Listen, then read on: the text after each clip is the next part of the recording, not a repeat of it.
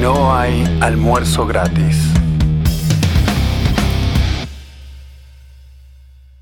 Hola, hola gente, ¿cómo están ustedes? Espero que estén por lo menos mejor que Diego, que viene de sufrir una larga cadena de infortunios. Si les cuento, no me van a creer. Diego, una vez más en el estudio. Qué bueno que venís, qué bueno que hacemos esto de vez en cuando, ¿no? Pues si no, no hablamos nunca. Yo creo que todo esto es simplemente un pretexto para conversar con Diego de vez en cuando. Te lo digo en la cara. O sea, desde que te pusiste de novio, no sos la misma persona. Todo Creo- ella, ella, ella, ella. ¿Y yo qué? Creo que estaba de novio ya. Bueno, yo sé, Diego, yo sé, vamos a hablar en serio. Sé que sos un tipo ocupado. Y- pero por eso mismo te convoqué. Igual el mundial ya terminó. ¿eh? Estaba muy ocupado con La el fiebre mundial. mundialista. Te convoqué porque quería asegurarme de que tu compromiso con este programa es serio. Y acá estás. Gracias, O sea Diego, sí. una vez más por estar. También tenemos a Luis, eh, también conocido como el verdugo de los oídos, el torturador del buen gusto musical, el abominable hombre de Venezuela. Un ganador, va. El Bad Bunny venezolano. ¿Cómo andas, Luis? Bueno, es que sí. Digo, si los comentarios lo apoyan. de un- si Perdón. estamos haciendo un video de música de, de mierda, entonces tenían que traer un experto. Están, están refacheras sus camisas de, de Argentina. Se nota la alegría en el estudio, ¿no? Sí, sí, sí. La verdad que fue intenso. Diego, eh, lo rescatamos, estaba subido a un poste de luz. Por suerte no se rompió, porque hubo mucha gente. mucha gente que pereció. Mucha gente, 5 millones de personas. Bueno, Según darwinismo, tengo ¿no? entendido, fue. Darwinismo ¿Cinco full, millones full. de personas perecieron? No, Wow. Sí, eso mismo entendí. no, no, pero Creo que fue una de las manifestaciones más grandes en la historia de la humanidad. ¿te parece tanto? No sé. No sé, cuando la gente va a la Meca a, No a tengo ni rezar idea una vez cuánta por gente año, va, pero ¿cuánta gente se junta? las imágenes Creo que desde los 5 millones drones, no llegan. las imágenes de los drones eran impresionantes realmente. Y el darwinismo estuvo full full. Tremendo. Igual yo estaba, y no- estaba hablando recién. Modo on. con- Modo monkey. Estaba, estaba hablando recién con eh, este chico, ¿cómo se llama? Diego. Y, y Linda manera de tratar que a los invitados. Vos, vos después pretendés que vuelvan. Lo que pasa es que estuvimos.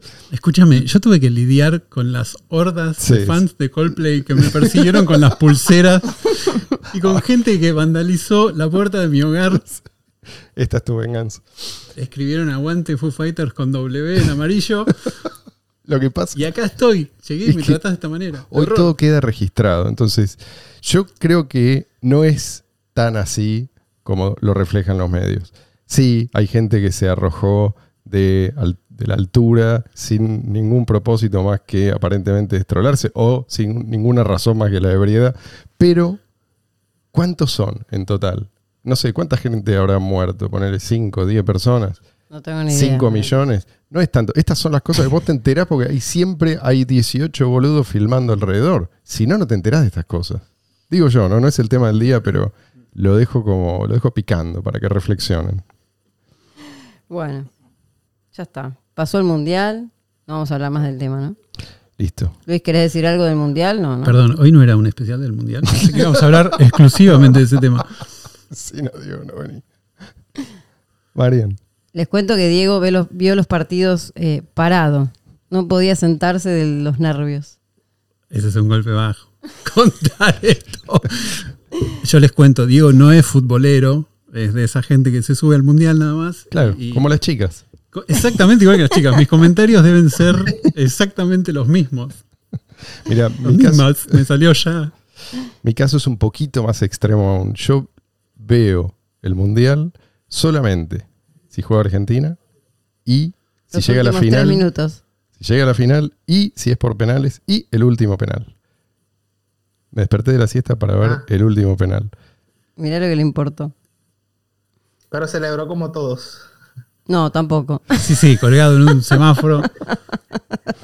Sí, pero me alegró, me- me me alegró que- ver a la gente Me, alegre. me- me- me parece que Marcelo se subió a la punta del obelisco Una vez más, a ¿no? celebrar. Sí, ese era yo.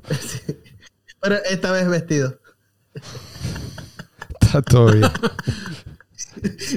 Está todo bien. Igual, escúchame, no le voy a impedir. Si, ponle que yo me indigno. Digo, wow, qué barbaridad. La gente fue y orinó en la calle y, y arrojaron botellas. No cambias nada. Lo van a seguir haciendo. Chicos, ¿quieren que les cuente algo o, o seguimos hablando del mundial? Ah, Ah, yo iba a preguntar si tenía que ver con el mundial. No, no. Entonces no. Noticias que fortalecen el efectivo electrónico peer-to-peer. Er, A ver, si yo les digo, ¿cómo, cómo hace una persona, digamos, una- un empresario, alguien, un emprendedor, un- una persona que se dedica a la publicidad, por ejemplo, para promover el uso de algo? ¿Vos qué decís?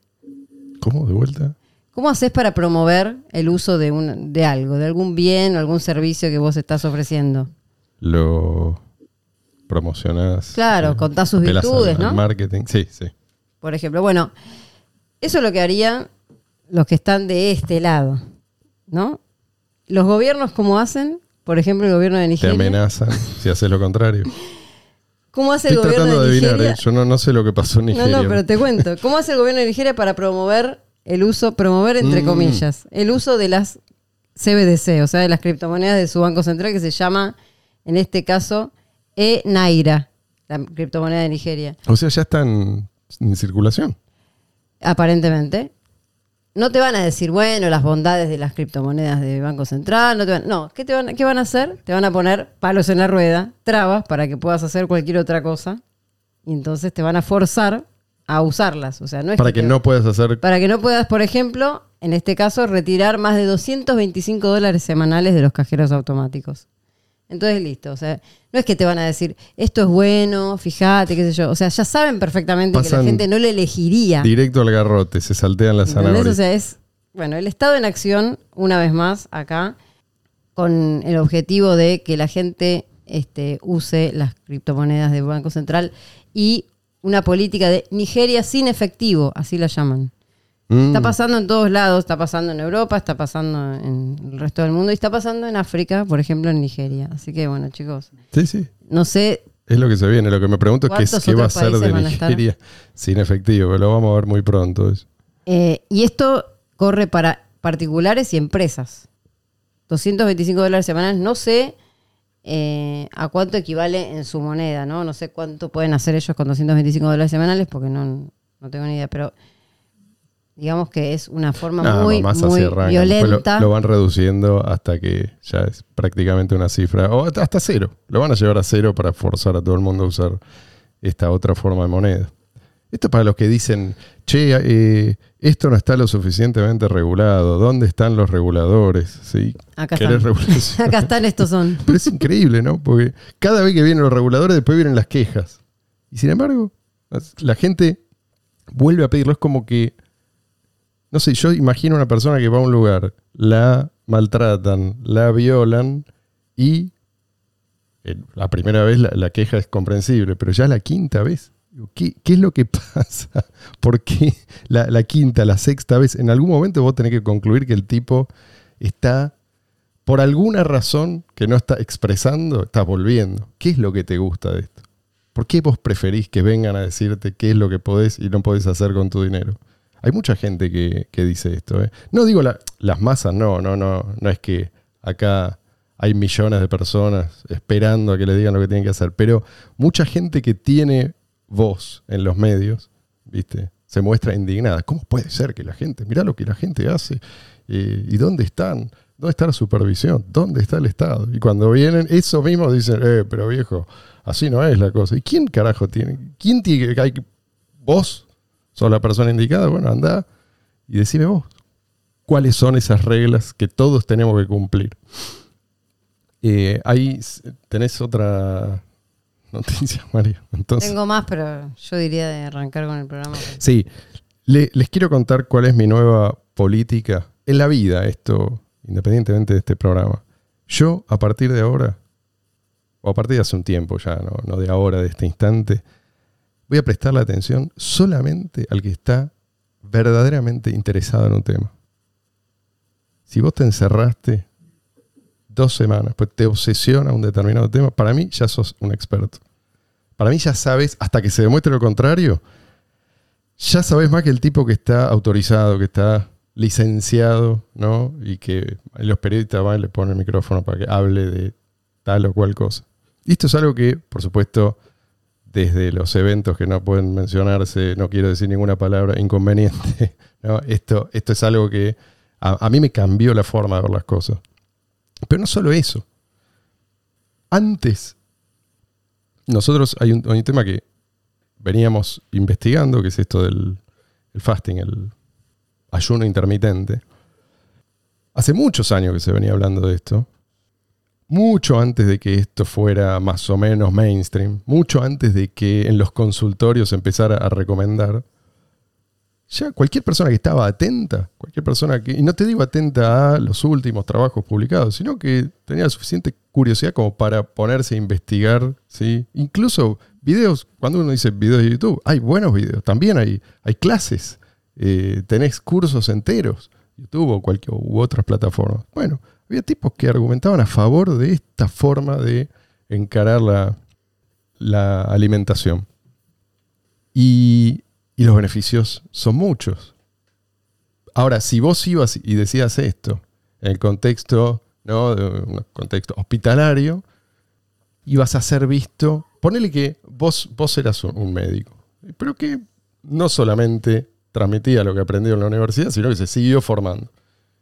Y recomendaba esto, no sé, un nutricionista, un licenciado en nutrición, lo que sea, recomendaba esta estrategia para bajar de peso, para reducir la, resistencia a la insulina, para mejorar el, perfil de lípidos, colesterol, triglicéridos, todo esto. Bueno, si vos lo, lo planteabas, te iban a decir, "Chi, ¿vos de dónde sacaste? Gana, mira como un chiflado, ¿no? Porque no estabas repitiendo lo que los demás repetían, que era esto de vamos a tener que comer todo el tiempo, cada vez que tenés hambre tenés que comer. Esto es lo que se nos decía hasta, hasta- a mucha gente se le sigue diciendo, pero digo, hasta hace no mucho tiempo, esto era la ortodoxia. ¿Tenés hambre? ¿Sí? ¿O crees que tenés hambre? Comé, ¿viste? Comé, comé si es necesario cada 10 minutos, porque eso es bueno. Pero bueno, hoy sabemos eh, que eso no es necesariamente un buen consejo, por lo menos no como consejo general, no digamos cada 10 minutos, pero digamos cada dos horas. Eh, antes de esto, la pirámide alimentaria. Otro ejemplo, la famosa pirámide alimentaria que tiene esa base de pan. Eso para mí fue tremendo. Enterarme de eso, de cuál fue la causa de, de por qué se promovió la pirámide alimentaria que tiene que ver con el Sí. lobby de los, de los este, cerealeros de Estados Unidos, fue Bueno, para mí bueno, esa es la decir, causa. wow. Pero el tipo que lo está recomendando, el nutricionista, ponele, o el médico. Todos compraron pronto, el. No estaba de pendiente de, esto, ¿no? No es que lo hacía porque quería beneficiar al lobby. Era lo que le bajaba del. ¿No? Era la del indicación organismo que no podemos del, nombrar. del organismo correspondiente. Bueno, claramente el trabajo estaba bien hecho. Absolutamente. Sí. O sí. sea, estaba haciendo eco. Yo recuerdo con el tema del fasting, por ejemplo, hacer una consulta y hablar con una persona que me, me dijo, bueno, sí, comer es un vicio cultural. Mm. Me estaba diciendo como que en un punto tenía sentido, pero me dijo, no, la verdad que yo no voy con eso. Claro. Claro, pero no, no voy con eso porque realmente no, no es que. Pero digo, ya tenía un pie adentro en un punto. Sí, sí, sí, tal cual. La lógica a él le indicaba que no había necesidad de esta cuestión de, bueno, si la colación y Sí, tenés sí. que hacer 8.000 comidas por día, pero de todas formas esto, que era una solución aparente, para él claramente no aplicaba o no, como decís, no, ni siquiera se tomó el trabajo de, de investigarlo. Ese, ese creo que es el tema. Pero la buena noticia es que ahora cada vez más nutricionistas y médicos especializados en nutrición lo recomiendan. Sí. Están viendo los, están viendo los resultados. Pero esto es eh, más de una década después de que esto fuera obvio para muchos, para los que estaban realmente en tema. Pues, Estamos hablando de beneficios que incluso van, van más allá de lo que dijimos recién. Incluso pareciera que hay, hay beneficios, eh, y esto es algo que se, se ha estudiado en animales, pero también hay trabajos en curso eh, que involucran seres humanos. Se habla también de eh, un, un freno al deterioro cognitivo que, que va, que, que se asocia a la edad, ¿sí? al paso de los años, y un montón de otras cosas, simplemente con, ni siquiera con una dieta en particular, tener que comer esto o lo otro, es, es un patrón, ¿sí? Vos eh, dejá de comer eso, esto, dejá de comer durante cierta cantidad de horas, no vamos a dar ninguna recomendación acá, porque además hay gente que no puede por cuestiones de salud, pero digo, era algo tan simple y se le escapó a prácticamente todos los expertos. ¿sí? Esto era en base, ponele el ejemplo de las 16, 8 funcionaría. O sea, los estudios estaban orientados, pues Hay eso es muchos. como lo Sí. más fácil, digamos. El- hay muchos, hay muchos estudios. Se hicieron y, y están en curso. ¿eh? Esto de la ventana de 8 horas Sí, y el resto fasting. Sí, sí. Y también ventana más corta. E incluso eh, ayunos de dos o tres días, Mm. y, pero no, no tan frecuentes. Bueno. eh, y los resultados son muy buenos en general. ¿sí? Obviamente esto, la ciencia es, es así, se, se progresa siempre cuestionándose los resultados, pero esto nadie lo vio venir, porque no estaban atentos, no porque es un gran misterio. De hecho, el ayuno no es, no es nada nuevo. Hay culturas que incorporan el ayuno eh, y, y que lo hacen hace miles de años, sin... Por ahí, sí, Luis, ¿ibas a decir algo? No, no, no. Pero igual sí, o sea, religiones, culturas que, que utilizan el ayuno no solamente como un componente espiritual, sino como una forma de autodisciplinar Exacto. el Totalmente. cuerpo, la- las pulsiones, sí. Y bueno, lo de la pirámide alimentaria eh, también. Al fin y al cabo lo que estuvieron haciendo es promoviendo la enfermedad. ¿sí? ¿Cuánta gente desarrolló diabetes por tomarse en serio esto de la pirámide alimentaria? Vos tenés que comer básicamente pan y después todo lo demás es como ¿viste? aderezos del pan. De hecho, hasta no hace poco, hasta no hace poco estaba impresa en los envases de la leche, por ejemplo, acá en Argentina. cual. No sé si sigue estando, pero porque no me fijé últimamente, pero hasta hace poco era como una Pero ¿cuánto cosa. tiempo? ¿Cuánto tremendo. tiempo eso se consideró la indicación válida en buena parte del mundo? ¿Por qué surgió de la, no sé, de la FDA? o No, no me acuerdo. Realmente, No, la otra, que no se puede nombrar. a la que no se puede nombrar. Una, una sigla con tres letras también, pero La, la- la que nos ha tumbado como cuatro videos. por eso, Sí, no sí, la vamos a nombrar. No queremos que nos tomen el quinto. un Ah, organismo sí. internacional que se ocupa de que todos estemos muy bien. Sí, sí. Se ve que vienen trabajando fuerte hace tiempo, ¿no? Ah, Eh, y, y bueno, esta, esta es mi nueva. Este es mi nuevo criterio. ¿sí? Yo no te digo que o sea, si vos estudiaste toda la vida, sos un experto, yo te voy a escuchar, pero me va a interesar más el argumento que tus credenciales. Es que hoy en día el tema de dónde estudiaste, digamos, dónde aprendiste también, vos podés tener un título y sinceramente con lo que está pasando con Mm, la academia, digamos, bueno, hay mucho para cuestionar. Sí. O sea, si uno no tiene pensamiento crítico o no lo desarrolla, está complicado. Y está en juego tu vida, ¿eh? no quiero decir, no quiero hablar de cuestiones que nos puedan poner en peligro eh, nuestros est- este episodio, pero eh, hoy, por ejemplo, hoy- un ejemplo. Yo ahora estoy contratando a un personal trainer de ¿qué edad tiene? 17. ocho. Ah, 17 para, para 18. Tiene 17 años. Hace unos meses tomé la decisión de empezar a entrenar. ¿Mm? 17 años tiene. ¿Por qué lo contraté? Primero porque acepta cripto, ¿sí? Le pago en BCH. Segundo, porque lo conozco y sé que no hace otra cosa. Lleva años, veo los resultados en su físico, por un lado, pero además lleva años, todo lo, todo lo que hace. De hecho, le va bastante mal en el colegio. Porque, pero no porque, no, no porque, qué sé yo, se emborracha, porque hace una vida disipada, no. Hace, es, hace hay que prohibirle el gimnasio, pues si no va todos los días. Bueno, pero además estudia. Está todo el tiempo formándose. Y usa traje blanco. Chiste para tres, perdón. Sí, sí, pero no- él no se está escuchando, así que seguramente se está riendo en este momento y es el único. ¿Y por qué menciono esto? Bueno, porque Diego propuso el tema de hoy precisamente porque es, es algo que lo obsesiona. Viene dándole vueltas, me viene pasando videos. Yo los veo, ¿eh? Los A que mí me mandan. también. Eh, pero sé que es una mínima fracción de los, De todos los que de, ve. de los videos, sí, de los libros que está leyendo. Y yo empezaría, El tema de hoy son tokens de ayuno intermitente. No, tóquense Bad Bunny. El tema de hoy son los trajes blancos, Luis. yo empezaría por lo que, en mi opinión, es, es una de las causas profundas de esta, llamemos así, entre muchas comillas, epidemia, ¿no? De narcisismo. Creo que hubo, hubo obviamente épocas mucho peores en términos de violencia, mucho peores que esta, ¿sí? Sobre todo desde el punto de vista de los chicos. Para un chico, sin duda, haber nacido... eh, esto, esto es un dato que ahora estoy leyendo un libro que llama El origen de la guerra en el abuso infantil. Esta es la, la traducción al castellano. Y mucha gente no sabe, pero muchas de las, casi todas las grandes civilizaciones que ya no existen, aceptaban el infanticidio. No era, no era un tabú, ¿sí? Es difícil imaginar una forma de violencia más extrema que, que esta hacia los chicos. Entonces, esta época, en ese sentido, se puede decir que estamos mejor, pero también se puede decir que es cruel a su modo, ¿no?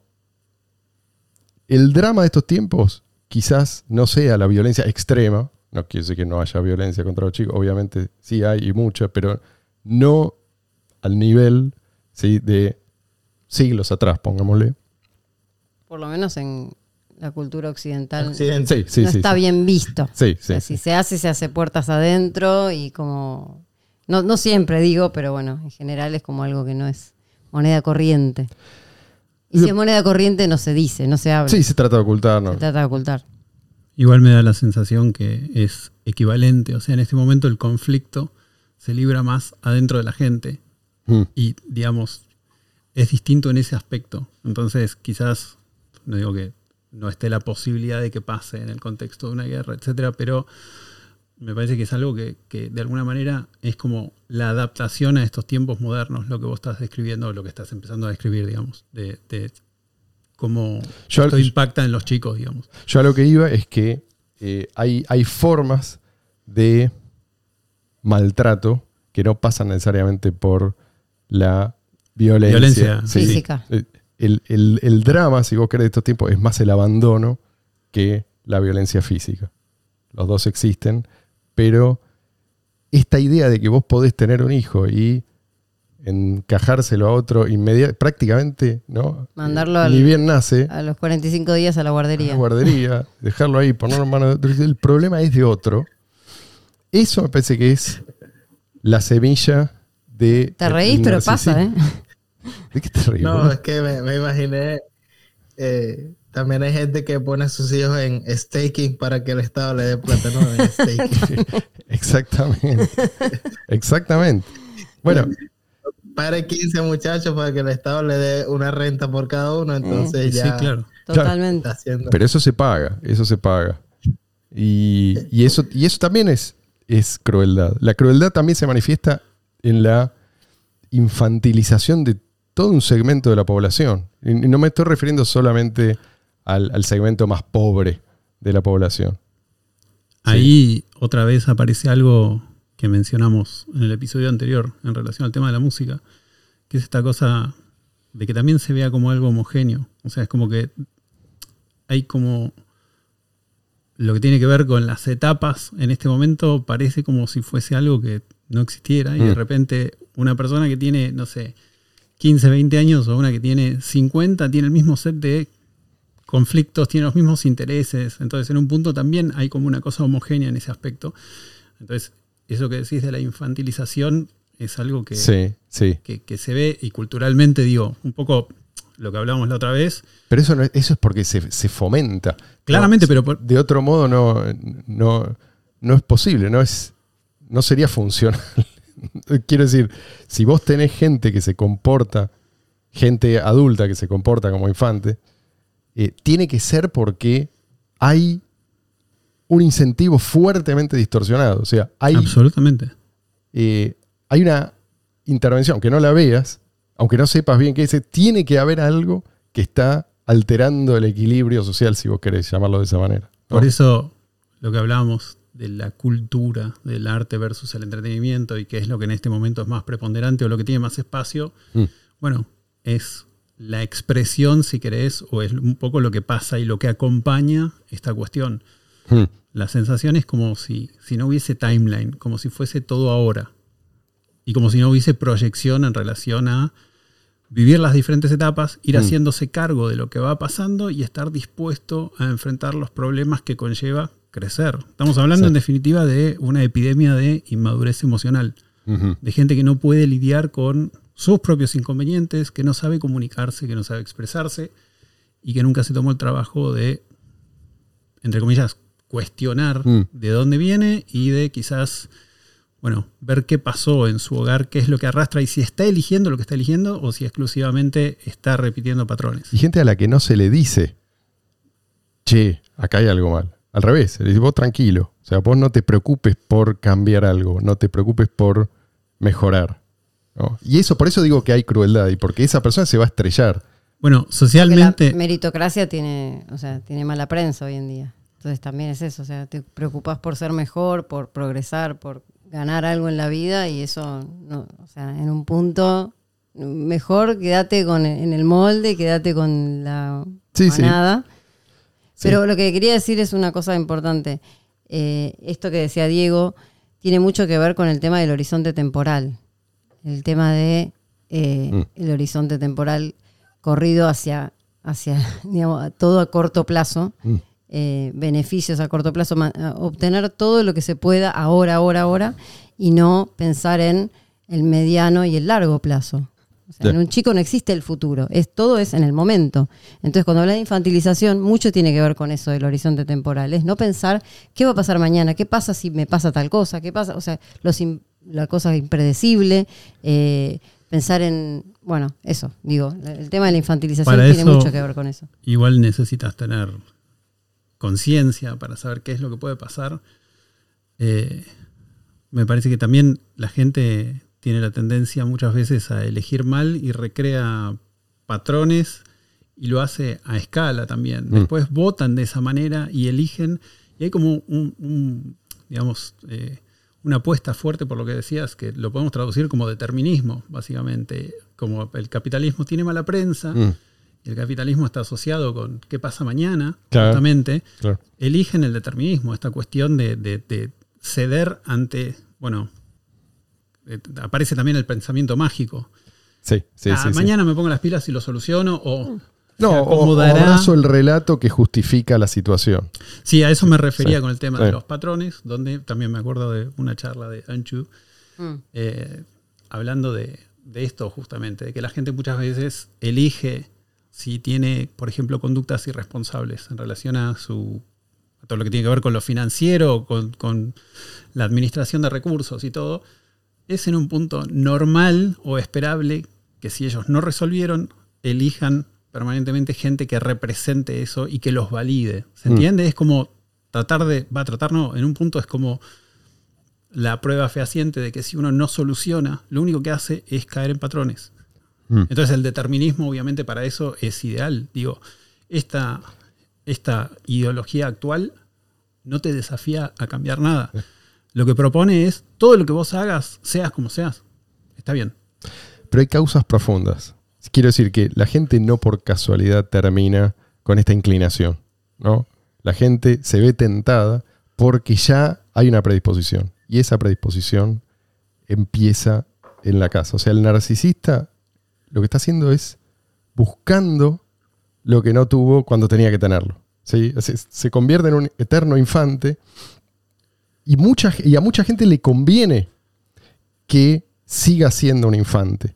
Porque si toma conciencia, como vos decías, descubre qué es lo que le faltó y descubre también a quiénes son los culpables de que le haya faltado eso. Sí. Ahí está el peligro, Sí, sí. digo, para, para los responsables. En el caso del narcisista, al primero que le conviene eh, seguir en ese camino es al mismo, porque en definitiva la forma de hacer las cosas que tienen en un punto todo el mundo se pregunta, bueno, un narcisista patológico, alguien que realmente tiene un perfil, digamos, tiene un trastorno de personalidad, Mm. ¿puede cambiar? En general la respuesta es que no. Y el punto es obvio. O sea, tiene que ver con que para cambiar alguien tiene que querer cambiar. O sea, es imposible imponerlo. Y si ellos, de alguna manera, lo que tienen es un método que les resulta útil y que, digamos, hace que consigan lo que quieren, no hay ningún tipo de incentivo para el cambio. Y para cambiar, primero tenés que reconocer que estás en un error. Claro. Que tenés una conducta que no es, este, que, que es negativo, que tiene fallas. digamos. Y El- eso, el- eso es lo que primero que el narcisista no va a hacer, es reconocer. porque es Por como, eso es está en la venenoso. definición. Por eso es tan venenoso el, el marxismo. No, no solo el marxismo, pero digo, eh, la gente reclama toda la vida lo que no tuvo cuando en la infancia y esto les viene como anillo al dedo. Esta quizás es la razón por la cual el marxismo no muere, a pesar de que la pifia en todo. Todas las predicciones del marxismo y de todas las formas del marxismo, ninguna se materializó. Y sin embargo, está lleno de marxistas. ¿Cómo se explica esto? Por eso digo que hay que buscarlo más en la psicología que en cualquier otra, ¿no? que en la sociología, en la economía, en lo que vos quieras. ¿Qué es entonces? Es que Sí, perdón. lo, lo que decía hace rato Marcelo, eh, que a veces, a veces el entorno no le, no le conviene que uno cambie porque encuentra culpable, Claro. como, como decía Marcelo, pero, pero también a veces el entorno no le, no le conviene que la persona tome conciencia porque sus relaciones, o sea, deja de transaccionar de la misma forma que lo ha hecho durante toda su vida. Mm. Eh, Mm. bueno, en, la universidad vi este tema que era el análisis transaccional, el, el cómo unas personas se, se vinculan con la ot- otra. Y hace tiempo había leído también sobre la manipulación, ¿no? Eh, una de las formas de ser menos manipulable es precisamente también romper esos patrones de la propia conducta que la persona ha asimilado eh, en, en la que también puede manipular a otras personas. Entonces, cuando se deshace de eso, también se hace menos manipulable. Y por eso, al, al- al entorno que está habituado a esos patrones, no le conviene que una persona tome conciencia de ello, porque entonces se desprende de- del control de, bi- bien, bien estemos hablando de la familia, del Claro, claro. Pero ese control es, es poderosísimo. Cuando vos decís se desprende de eso, es un laburo, es una labor titánica. O sea, no. ¿Por qué? Porque, bueno, esa gente tuvo un poder inmenso sobre vos el momento que vos eras más vulnerable. Entonces, uno está obligado en ese momento, si quiere sobrevivir, a amoldarse. ¿Mm? Entonces, por eso es tan difícil y por eso es tan importante que los padres tomen conciencia de esto. ¿Qué es lo que el chico necesita? Además, no es tan complicado, no es que o sea, estas cosas pareciera que muchos lo olvidaron, pero hasta no hace mucho tiempo era como algo sabido, era algo... El problema principal es en este momento en particular donde socialmente creo que no solo está validado, sino que con el advenimiento de las redes sociales, etcétera, etcétera, está, es algo que se festeja, se recompensa, hasta se monetiza. Mm. Obviamente el porcentaje, digamos, de, de- de gente que tiene eh, un trastorno de personalidad es bajo, pero en este momento, digamos, tienen la posibilidad, como hablamos la otra Mm. vez con el tema del- de darle el megáfono al boludo del pueblo, Mm. y lo hablábamos en función de comentar eh, videos o, o de dejar, digamos, el, no sé, el comentario negativo Mm. sobre cosas importantes, etcétera. Digo, no sé, es un video de YouTube de Miles Davis y se te ocurre poner, no sé, esa necesidad es bastante particular, digamos, viendo eso, no es que esa gente representa eh, un porcentaje altísimo, Pero O sea, hace ruido. pero hacen ruido y tienen la posibilidad, entre comillas, de empezar a normalizar esa, esa parte de la conversación, de amplificarla. Mm. Entonces, es un porcentaje bajo, pero en un punto las cosas están yendo en esa dirección. O sea, hay un montón de estudios hechos que previamente, digo, antes de las redes sociales, había una tendencia creciente en relación a los perfiles narcisistas y las características, digamos, no, lo, no necesariamente eh, tiene que estar alguien rozando la psicopatía para ser peligroso. Hay algo que en la jerga se llaman pulgas narcisistas, que es cuando una persona, me hizo acordar justamente lo que vos comentabas, vos creces en un hogar, la relación es completamente asimétrica, Mm. no te queda otra que ver cómo, digamos, de chico instintivamente adoptás una posición donde tengas que, en un punto no te queda otra que eh, conciliar, Mm. eh, o que reconciliar, mejor dicho, la, eh, lo que estás viendo en tu interior sabiendo que, que- que estás en peligro en realidad. O sea, las figuras, digamos, estás eh, 100% dependiendo de alguien que sabes que en realidad es peligroso, que es poco confiable. A partir de eso, Mm. la marca es enorme. Obviamente se genera disonancia cognitiva. Y esto después es algo que es muy difícil de sacar. No es que, que uno eh, haciendo terapia nada más o, o Mm. hablándolo o siendo consciente, digo, hay cambios literalmente en el cerebro, se genera, es más, esto para la gente que escuchó el programa anterior a lo de Saint Kitts, por ejemplo, Marcelo habló de eh, las eh, características, digamos, del trauma complejo, que en un punto puede venir por eh, lo que tiene que ver con el abuso narcisista.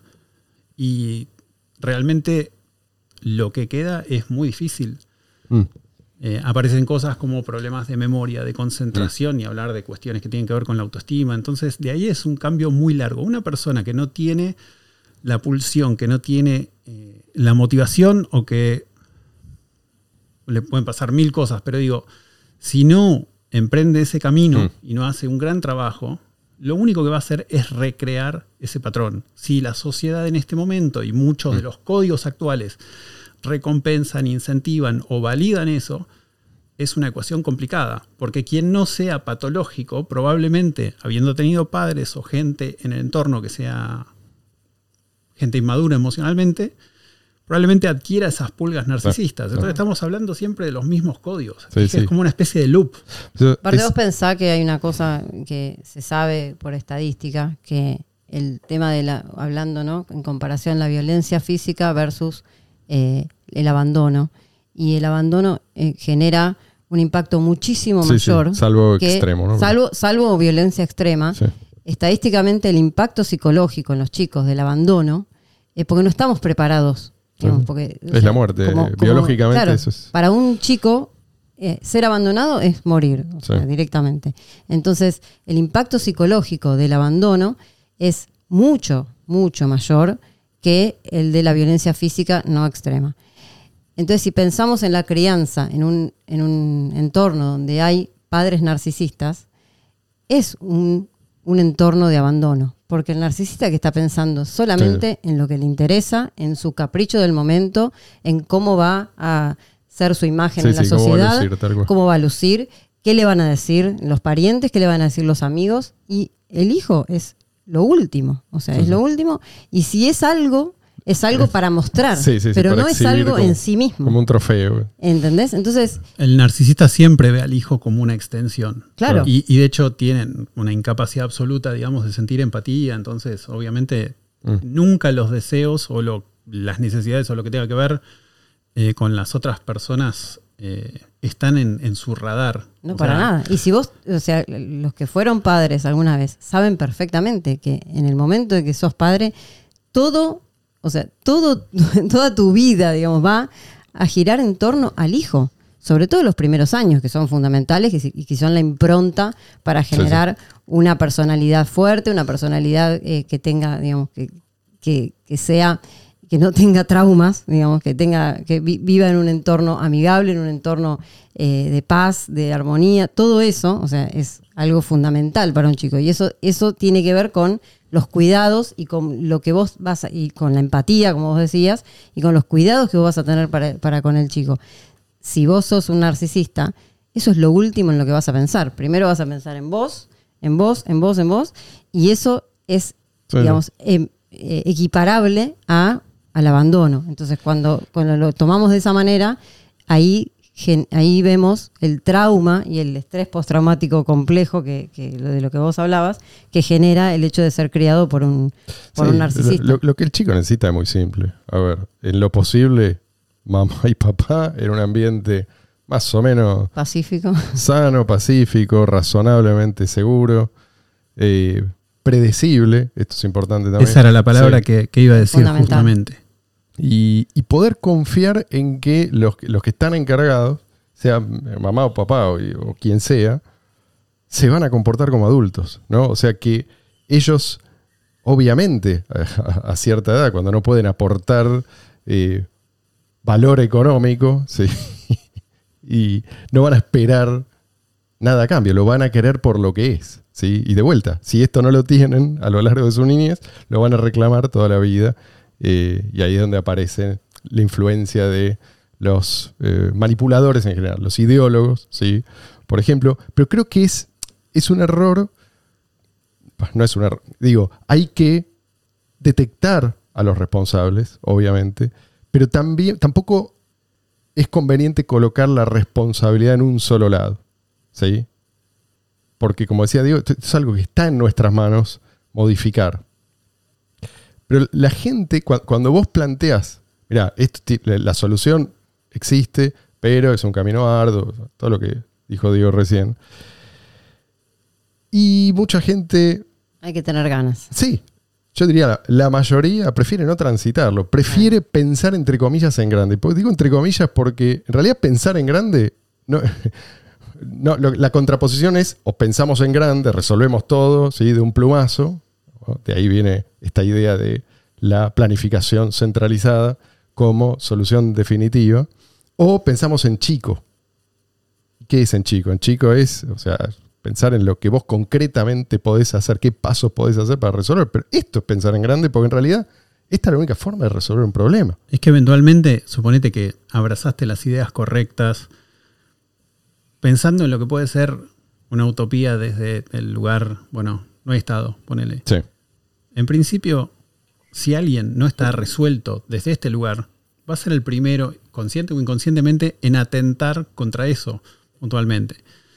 Digo, la posibilidad de mantener Mm. algo semejante se basa justamente en la responsabilidad propia. Entonces, el primer paso de donde prende cualquier idea buena que vos puedas encontrar afuera es de esto. O sea, vos Sí, sí, sí. necesitas tener resuelto lo que tiene que ver con tu bagaje. Sí, o sea, si, si uno sabe eh, que tuvo una infancia complicada o que se crió con gente irresponsable o con padres negligentes, bueno, hay que aprender a responsabilizar a quien básicamente corresponda.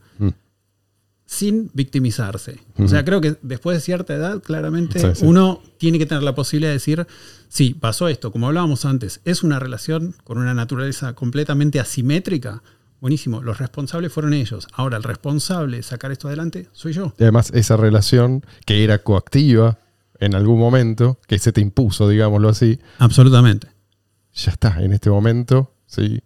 eso cambió y ahora vos podés, podés, si querés, evaluarla objetivamente. como decía Luis, o sea, inicialmente, obviamente que al entorno nunca le va a convenir y es algo que uno, digamos, es, difícil explicar eh, cómo se extiende esto, o sea, porque en definitiva este tipo de vínculos, o sea, este punto de partida eh, le pone un techo muy bajo en general a lo que uno puede hacer. Entonces, en el momento que uno toma decisiones diferentes y que es consciente de las cosas, bueno, hay que adaptarse a la idea de que va a cambiar absolutamente todo alrededor. Mm. Porque esa gente, digo, los narcisistas, eh, como decía antes, más allá de no tener empatía, ven al resto de las personas como, eh, bueno, esto tiene algo que ver con, con lo que se llaman vínculos de suplementación. Herramientas. Exactamente, so- somos herramientas, o sea, somos un sacacorchos, un Sí, cenicero, sí, sí. un abrelatas, es eso. Entonces vas O a un estar, trofeo o lo que sea. por ejemplo, vas a estar en el freezer hasta que necesiten Mm. lo que vos provees. Tal cual. Entonces, evidentemente, cuando uno empiece a transitar un camino distinto, esto va a generar muchísima, muchísima incomodidad y eh, claramente al entorno no le va a gustar. Entonces, eh, a lo que voy es, con esto no resuelto, uno tiene tendencia, como decíamos antes, a recrear esos patrones y a tener gente alrededor.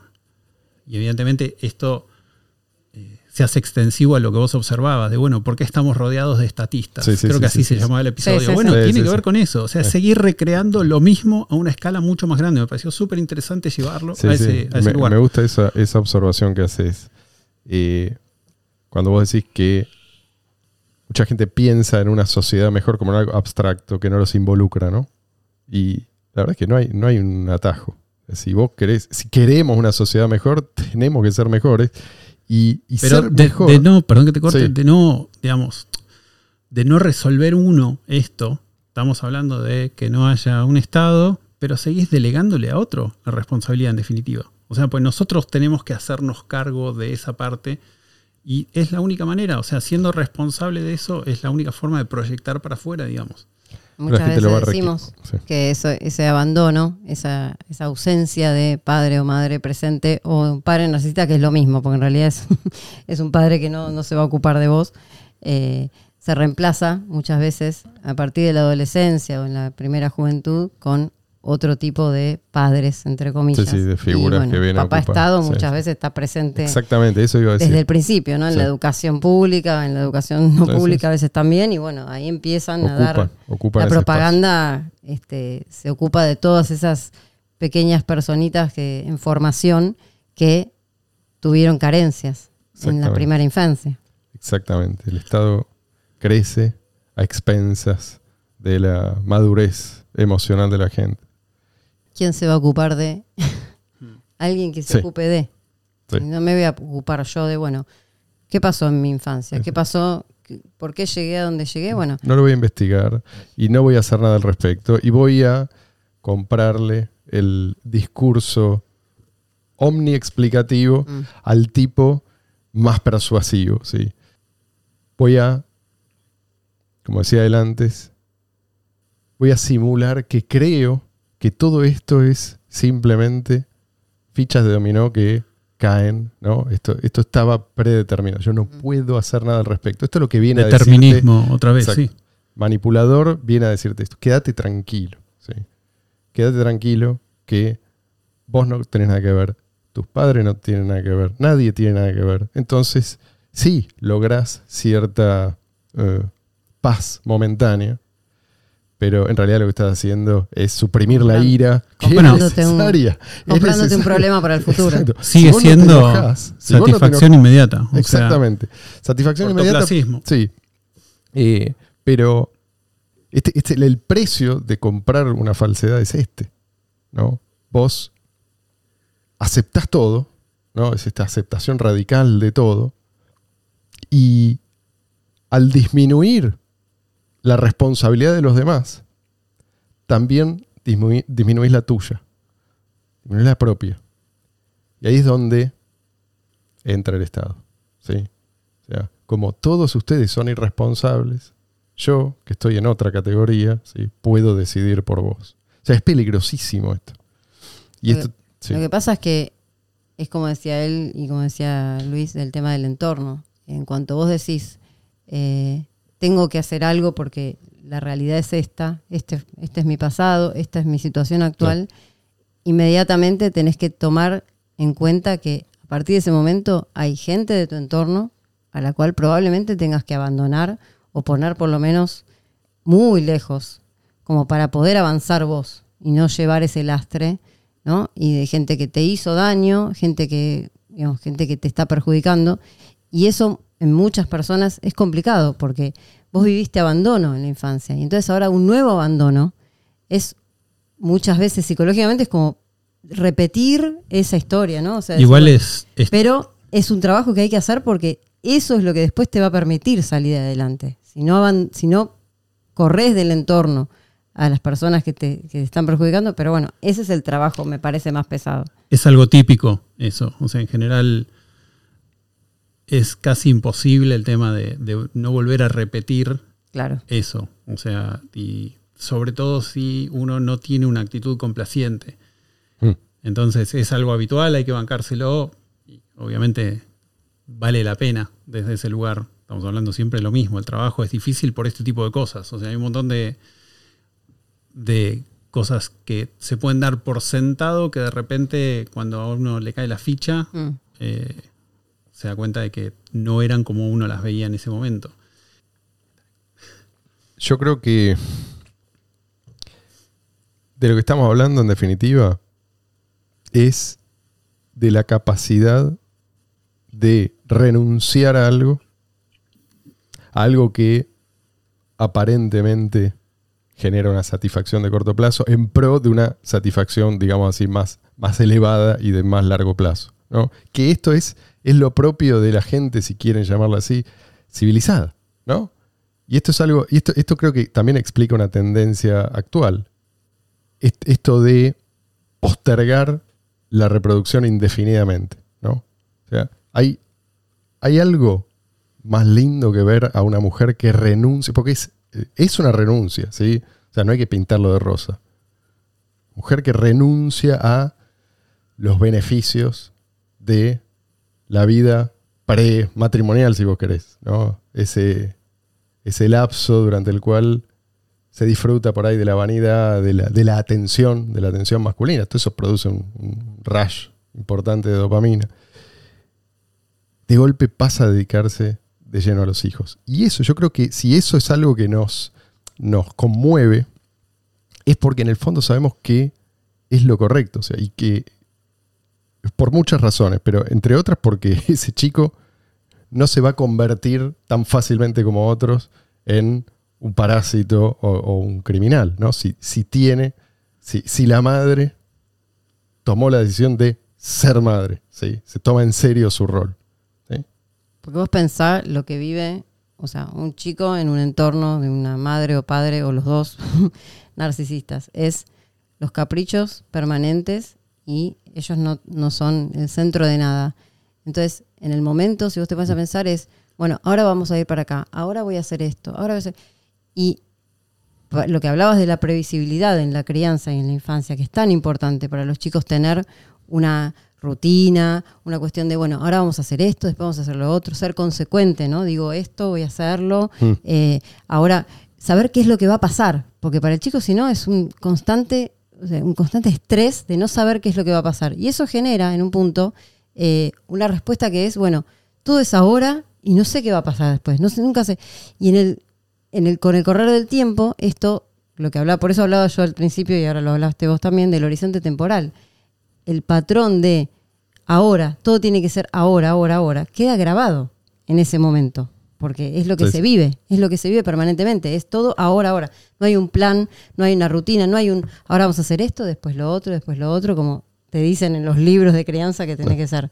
Entonces, después, a medida que, o sea, que una persona crece, en su mente es todo, bueno, ahora hago esto porque es lo que me sale y después veo, ¿viste? Pero es porque también viene grabado de esas improntas de no saber qué va a pasar. Y, esa, impronta es muy fuerte, porque lo que eh, biológicamente lo que vos ves que tus padres hacen es el comportamiento exitoso, ¿sí? Porque acá estás, o sea, vos, existís porque ellos hicieron lo que hicieron. Entonces, es, normal que eso eh, se grabe y después se repita. Obviamente no, no, quiere decir que estamos condenados a repetirlo, pero hay que, luchar contra esos patrones. Y el tema de la dopamina ahí es clave. Es clave, digamos, una de las cosas que dificulta que los narcisistas cambien es que sus conductas le generan dopamina. Y eventualmente, ah. si los chicos criados por un padre narcisista adquieren esas pulgas narcisistas, digamos, de las que hablaba antes, y empiezan a tener características bueno, lo que vivimos ahora en un punto con las redes, con los likes, con la atención, la atención en base a nada, o sea, no, no hace falta tener un mérito. Mm. Bueno, es, digamos, un camino complicado después para alguien que quizás está todo el día distraído, entretenido. Eh, bueno, esto demanda mucho, demanda tiempo, demanda energía, demanda inteligencia. Voluntad. Eh, voluntad ni hablar, claro. Eh, y por eso también es fácil entender por qué estas generaciones eh, con esta inmadurez emocional son un campo tan fértil para todo lo que tiene que ver con lo woke. Ahora, si esto se extiende, esto, esto va más allá de los aspectos psicológicos que estamos tocando. Esto es una amenaza sí, sí. para la civilización. Porque, digo, si hay una característica de toda civilización en, declive terminal, es la bajísima natalidad. Esto es algo... Y es muy difícil, creo que yo- no hay ningún ejemplo de una civilización que haya logrado revertir esta tendencia. ¿Y ¿Qué, le espera a una sociedad cuyos miembros no quieren reproducirse? ¿Y, por qué pasa esto? Yo el otro día estaba, creo que lo, leímos juntos, ¿no? Y me tomé el trabajito porque ya, Un ya thread de estamos cerca Reddit. de una hora, sí, un thread. En un, está bien, es un subreddit medio, medio progre, se llama eh, 2X Chromosomes, como dos cromosomas X. Eh, y las mujeres hablan de sus, de sus problemas. Habla- hablan de, de- de temas que interesan en general a mujeres. ¿sí? Cosa, cosa de minas. Cosa de mí.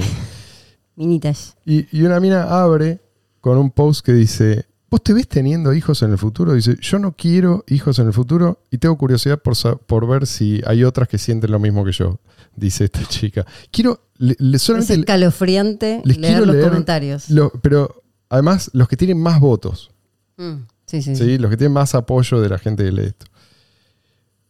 Dice, no, nunca los quise y nunca lo haré. Otra, nunca. Con signo de admiración. Otra.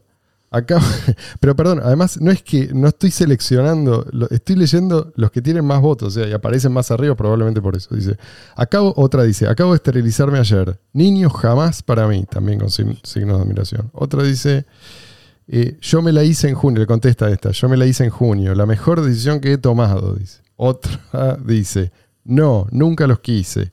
Otra dice, no podría pensar en nada peor que ser madre. Dice, quiero hijos, pero tendría que llegar a ser financieramente estable para hacer eso y no creo que eso suceda antes de que sea demasiado vieja para tener hijos. ¿eh? Financieramente estable, imagínate, no. Las miles y miles de generaciones de mujeres que no tuvieron nada ni remotamente parecido a la estabilidad financiera y tuvieron no solo uno, sino todos los hijos que podían.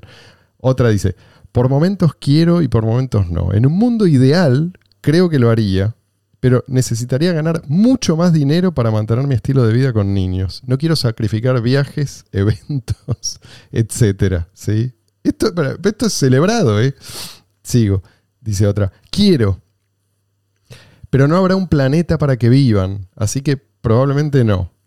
¿No? Acá hay algo que decir de los alarmistas estos que también, eh, esta- estas son consecuencias. Hay gente que, claro, estas pibas escriben esto. No es que investigaron el asunto y sacaron la conclusión de que el mundo se va a terminar. No, le creen a los titulares. Esto igual me hace pensar un poco eh, en un problema importante en relación a esto. Si esto se normaliza, es que si nadie las interpela Mm, y le cual. dice, eso es lo que está escúchame. ¿qué estás diciendo? Porque antes, digamos, si había un grupo X y había X cantidad de personas y de repente una atentaba contra la dinámica, bueno, corría el riesgo de. Ser marginada. Entonces, bueno, como miedo ancestral, Sí. iba a ser más complicado reproducirse, sobrevivir, no tenés una red de contención. Bueno, no era negocio. ¿Puedo leerles el, el último comentario? Eh, de los que copié, no hay muchos más, pero dice, sí, dice una, por fin dice sí. Estuve pensándolo por un tiempo, pero en una reunión estaba como que sí, que no, pero en una reunión familiar había un bebé, un nuevo bebé, y lo sostuve durante unos minutos y tuve est- esta abrumadora sensación de quiero tener un bebé, realmente quiero tener un bebé. Todavía estoy en la universidad, por lo que sería una mala idea para mí en este momento. Y el sentimiento se ha desvanecido un poco, pero nunca se ha ido. Escuchá lo que le contesta. Una. Dice, esos son momentos como Ya se te va a pasar. desestimándolo. Dice, esos son momentos Kodak. Kodak le cuento a Luis Sí, y a la gente. ¿Sabes lo que es, no?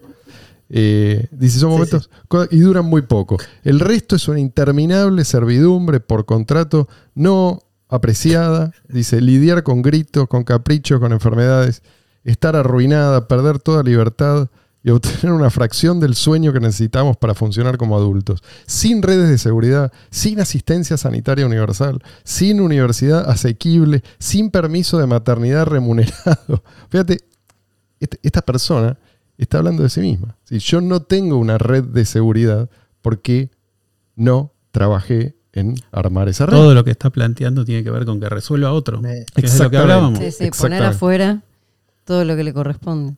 Exactamente. Y, y- esto es algo que eh, me recordó algunas de las observaciones que hacen lo- los estudiosos, de, sobre todo de la antigua Roma, quizás la, la civilización que fue más profundamente investigada de principio a fin. ¿no? Eh, muchos se hicieron esta pregunta, ¿por qué, por qué la- no solo las mujeres, sí, todos, dejaron de reproducirse? Bueno, seguramente la pregunta que se hicieron, o por qué esto va más allá, no es solamente una cuestión, no sé, económica, no es, no es solamente una cuestión política. O sea, acá, hay algo más. Y, sabemos que es así porque, eh, así como tenemos testimonios hoy a través de Reddit, también tenemos testimonios de, de aquel entonces, de muchas mujeres que se negaban a reproducirse. Creo que lo que les pasaba por la cabeza es, ¿por qué voy a hacer yo este sacrificio? ¿Qué es? Implica un sacrificio, no vamos a decir que no. De, criar chicos, si después no voy a tener, ¿no? Como contrapartida, como beneficio, esta satisfacción más duradera, de largo plazo. ¿Por qué voy a hacer esto si ellos van a vivir en una sociedad que a mí no, no me va a apoyar? Que no, no va a apreciar ese esfuerzo que yo hago, que me va a restar autoridad sobre mi propia vida y sobre la vida de, de los míos. ¿No? ¿Por qué todo esto si voy a terminar sí o sí sometido a quienes sean los analfabetos que gobiernen en ese momento? Y hay gente que me, cuando yo hago estos planteos, me dice, bueno, vos, vos ves al Estado como atrás, siempre el Estado está atrás, estás obsesionado con esto. Y, no es así, yo lo que veo, yo veo que... No, no, no estoy diciendo que el Estado es el problema, lo que digo es que el Estado empeora los problemas. La condición humana es problemática. Y, esto es lo que hace el utopista, ¿no? Ignora la naturaleza humana. Dice, no, vamos a, vamos a cambiar la naturaleza humana eh, porque es posible, porque es maleable. Entonces vamos a tener una sociedad ideal en un futuro, cuando sea, según la variante de utopismo. Pero no es lo que, no es lo que estamos planteando nosotros. Nosotros lo que estamos diciendo es que si vos tenés una institución que fomenta lo peor en los seres humanos, bueno, vas a tener más de lo peor. Y si se castiga, se castigan las, las virtudes, vas a tener menos virtudes. Bueno, hacelo durante suficientes generaciones y vas a tener finalmente el colapso total de una civilización. Es, quizás la diferencia es que hoy nosotros tenemos conciencia de esto. Y antes que nosotros, esto- habían cosas que no, no estaban muy claras. Simplemente, bueno, esto, esto es lo que está ocurriendo, no sabemos bien por qué pasa. Quizás tener conciencia es lo que nos ayude a mm, alterar de alguna manera el, el curso de la historia. No lo sé. Porque aparte tenemos muchos más medios de divulgación, entonces también tiene que ver un poco con el hecho de que la información está disponible eh, y que, o sea, que tenés acceso a todo esto, bueno, también tiene que ver con que, bueno, a- por ahí en otras épocas esto no existía. Hoy en día con internet tenés un montón de material. Si tenés ganas, te vas a enterar de todas estas cosas y vas a poder hacer algo al respecto. Entonces tiene que ver un poco también con, hay tanto, tanto disponible, bueno, hay que hacer el trabajo, ¿no? Los que, los que lo necesitan lo tendrían que hacer, es así. El Tenemos- tema- Estamos en una buena época para eso, quiero decir, también. Sí, probablemente la mejor. en Para, rever- para, en el- en- para ver el lado bueno en el sentido de, Absolutamente. ¿hay sí, formas sí. de revertirlo? Bueno, hoy tenemos un montón de herramientas disponibles para revertirlo. El tema es la resistencia a cualquier cuestión contrastante.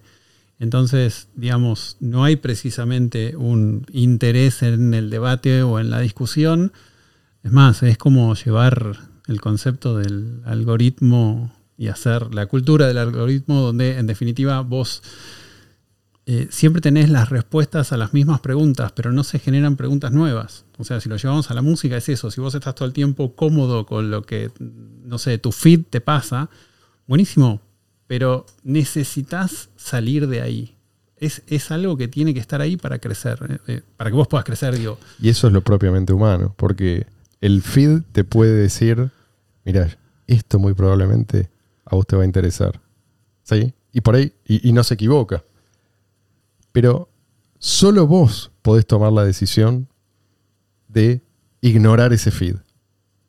Vos podés un día decir, levantarte y decir, a partir de hoy yo voy a escuchar únicamente música clásica. Y el feed va a seguir proponiéndote lo mismo. ¿Sí? Es decir, esto es lo que nos diferencia de las máquinas. Esa decisión es una decisión que vos tomaste en libertad. Ninguna máquina puede tomar esa decisión.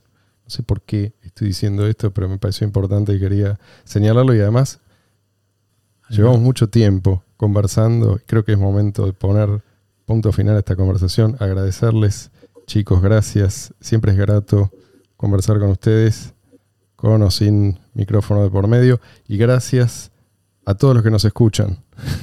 Los estoy mirando porque no sé si Luis va a sacar algún clip de esto. Eh, apreciamos mucho su, su presencia, también sus comentarios, eh, su feedback. Les mandamos un fuerte abrazo. ¿Será hasta cuándo? Si Dios quiere, hasta la Hasta el semana año que viene. ¿Hasta el año que viene? Creo que sí. ¿Sí? Bueno,